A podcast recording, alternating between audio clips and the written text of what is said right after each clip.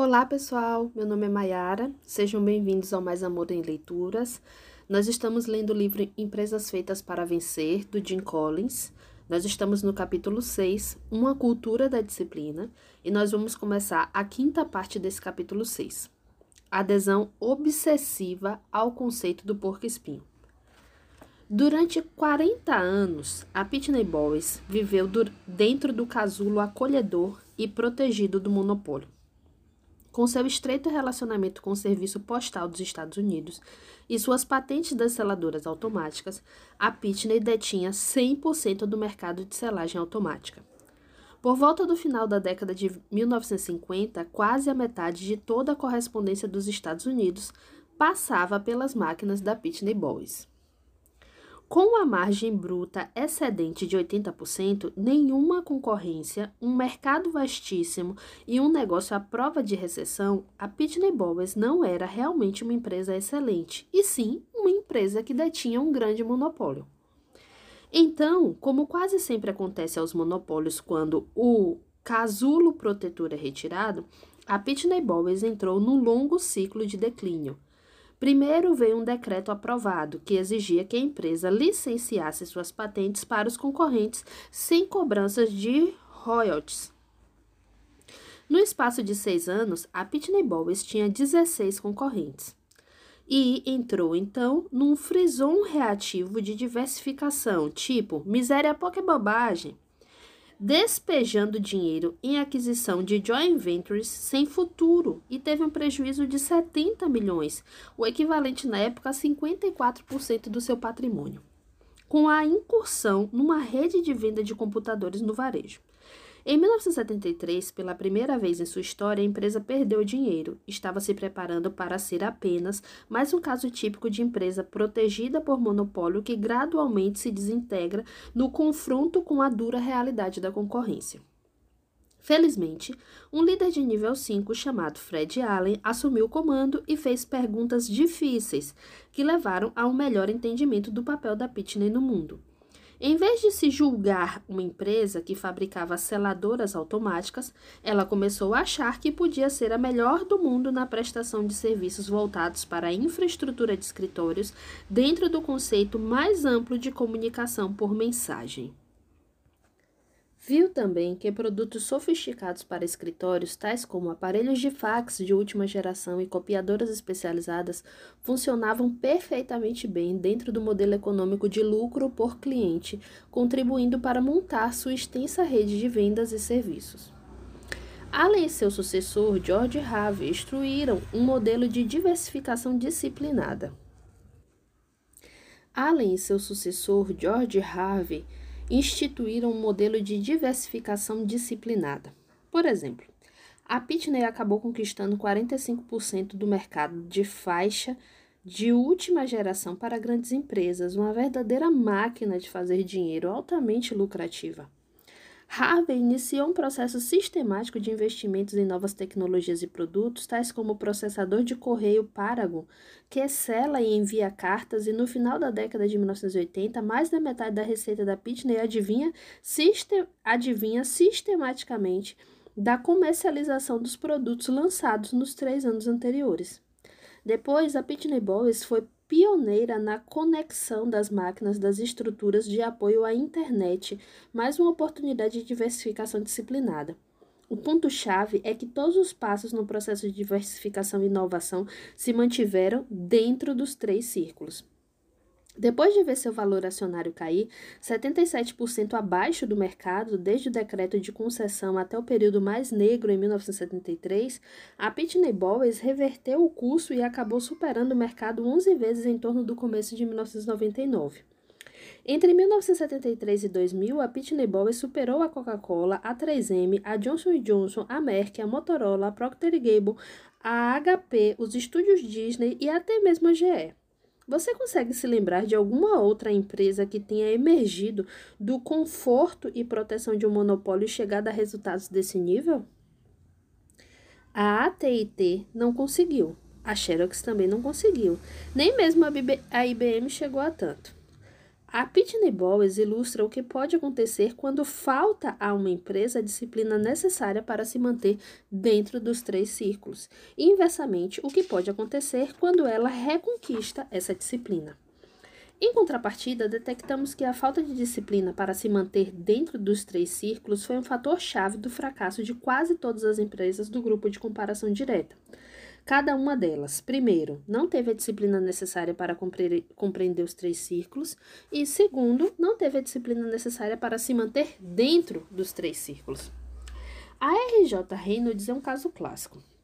Até a década de 1960, a empresa tinha um conceito simples e claro baseado na ideia de ser a melhor empresa de cigarros dos Estados Unidos, posição, aliás, que ela deteve durante pelo menos 25 anos.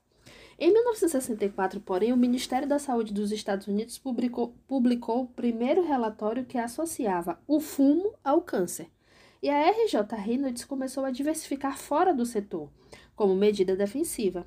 É óbvio que todas as empresas de cigarro também começaram a diversificar naquela época, e pela mesma razão, incluindo a Philip Morris. Mas as incursões da RJ Reynolds para fora de seus três círculos desafiavam toda e qualquer lógica. A empresa gastou quase um terço dos ativos totais da corporação em 1970 para comprar uma empresa de containers e uma empresa de petróleo, respectivamente a Cialand e a Aminoil. A ideia era ganhar dinheiro invasando e transportando seu próprio petróleo. Bem, até que a ideia não era de todo má. Mas que diabos aquilo tinha a ver com o conceito do porco-espinho de R.J. Reynolds?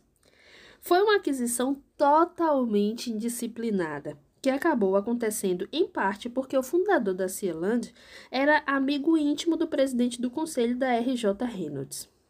Depois de, des de despejar mais de 2 bilhões na Cieland, o investimento total quase se igualou ao patrimônio líquido da empresa. Finalmente, depois de depenar durante anos o negócio de cigarros para canalizar recursos para o negócio de embarques já totalmente afundado, a RJ Reynolds admitiu a derrota e vendeu a Cielant. Um dos netos de Reynolds reclamou: Veja só, esses caras são os melhores do mundo em fabricar e vender produtos à base de tabaco. Mas o que é que eles sabem sobre navios e petróleo? Não estou preocupado com a possível falência, só acho que eles parecem caipiras com dinheiro demais no bolso. Justiça seja feita. A Philips Morris também não teve uma trajetória perfeita de diversificação, como ficou claro no caso da fracassada compra da Seven Up. No entanto, num flagrante contraste com a RJ Reynolds, a Philips Morris demonstrou grande disciplina frente ao relatório de 1964 do Ministério da Saúde. Em vez de abandonar o seu conceito do porco-espinho, a Philips Morris o redefiniu em termos de construção de marcas globais no setor de bens de consumo não tão saudáveis: cigarro, cerveja, refrigerantes, café, chocolate, queijo industrializado e etc. A disciplina superior à média que a Phillips Morris demonstrou permanecendo dentro dos três círculos é uma das principais razões por que os resultados das duas empresas divergiram tão radicalmente após o relatório de 1964, apesar do fato de ambas terem enfrentado exatamente as mesmas oportunidades e ameaças inerentes ao seu setor. De 1964 a 1998, quando a RJ Reynolds desapareceu do mercado em função de uma operação de compra especulatória, cada dólar investido na Phillips Morris superou cada dólar investido na RJ Reynolds em mais de quatro vezes. Poucas empresas têm a disciplina necessária para descobrir o seu próprio conceito do porco-espinho, quanto mais para conseguir um, para conseguir um, um crescimento constante dentro do próprio conceito. Elas não conseguem captar um paradoxo extremamente simples. Quanto mais uma organização tiver a disciplina necessária para se manter dentro dos três círculos, maiores serão as oportunidades atraentes de crescimento e de contribuição.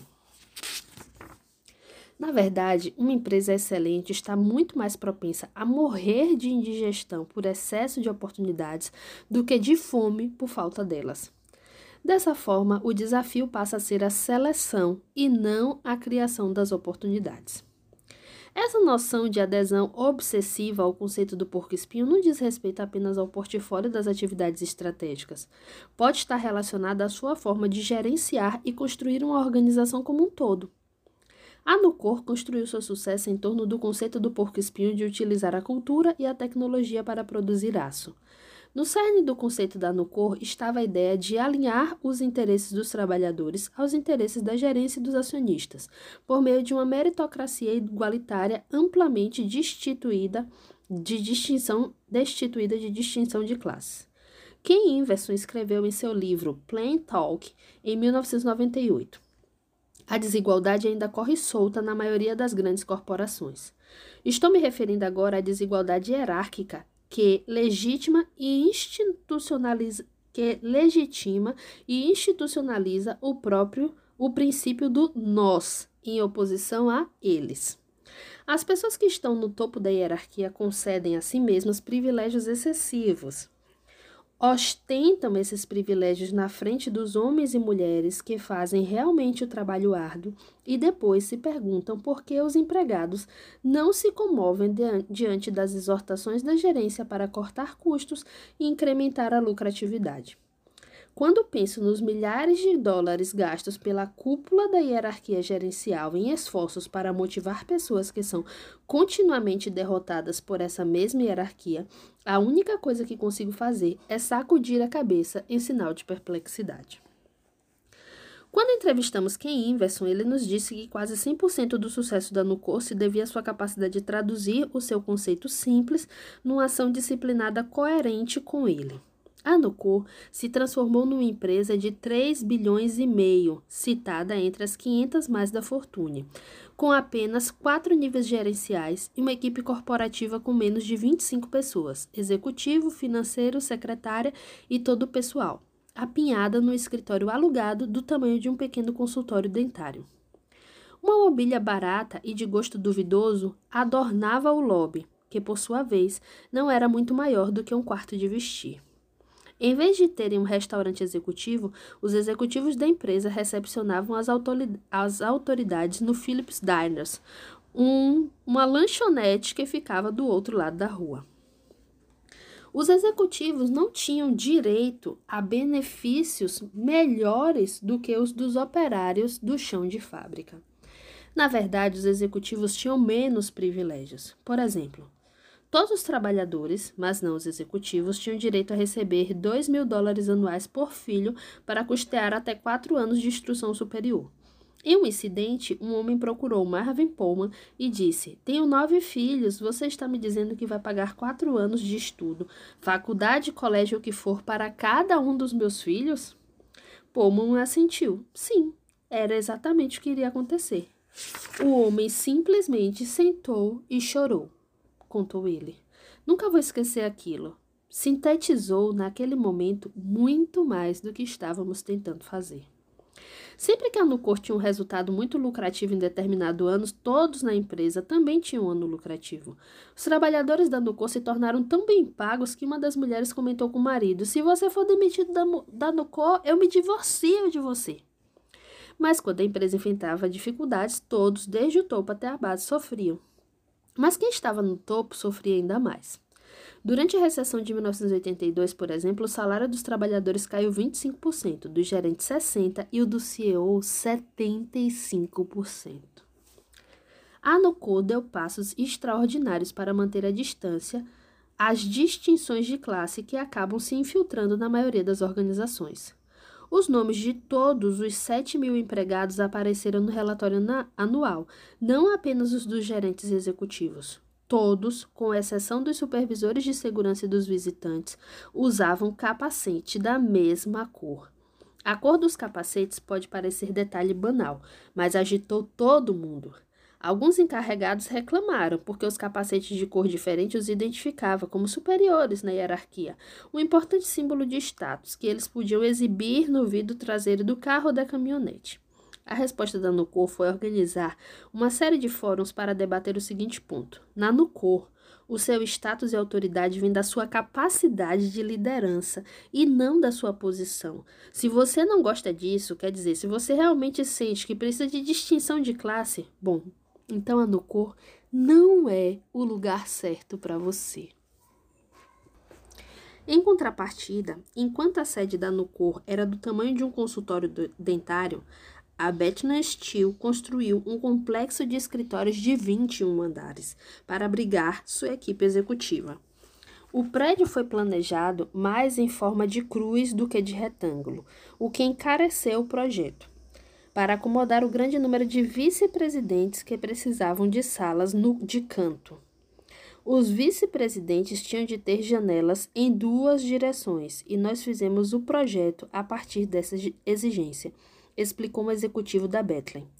Em seu livro Crises em Bethlehem, John Stromer detalha uma cultura tão diametralmente oposta à da Nocor quanto se possa imaginar.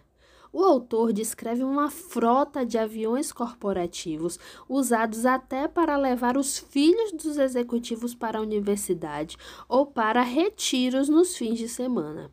Descreve também um campo de golfe executivo de classe mundial com 18 buracos. Um exclusivo clube campestre reformado com dinheiro da Bethlehem e até como o nível do executivo determinava a prioridade do uso do chuveiro no clube.